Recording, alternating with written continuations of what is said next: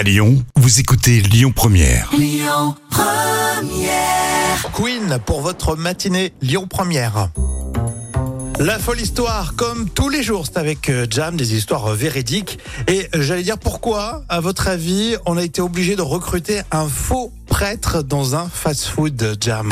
C'est pourtant ce qui s'est passé. C'est dans une chaîne de tacos en Californie.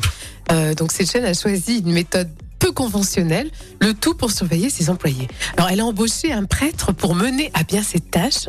L'homme d'église porte une soutane noire pour se fondre dans le décor et sa mission consiste à observer discrètement les employés, à détecter euh, tout comportement inapproprié et à signaler euh, les infractions, par exemple à la direction. Ouais, j'aime bien pour se fondre dans le décor, comme si c'était normal d'avoir un homme d'église en permanence. Mais c'est vraiment, c'est vraiment un faux prêtre. hein. Ah oui, oui. D'ailleurs, c'est ce qui a choqué les, les employés et les clients. hein. C'est une stratégie qui a suscité des réactions euh, sur les réseaux.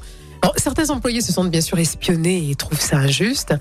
Et puis d'autres euh, voient cela comme euh, en fait une mesure nécessaire pour maintenir la discipline et la productivité.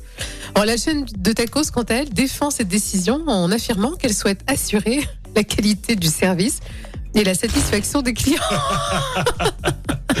Et puis en plus, il le cache, il pourrait le dire, mais euh, non, c'est vraiment de l'espionnage. Un, un faux prêtre dans un fast-food, en plus, tu vois, ça fait pas crédible quand même.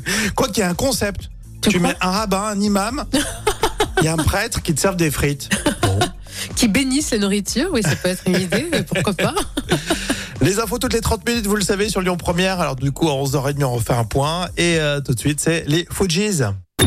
Écoutez votre radio Lyon Première en direct sur l'application Lyon Première, lyonpremière.fr et bien sûr à Lyon sur 90.2 FM et en DAB+.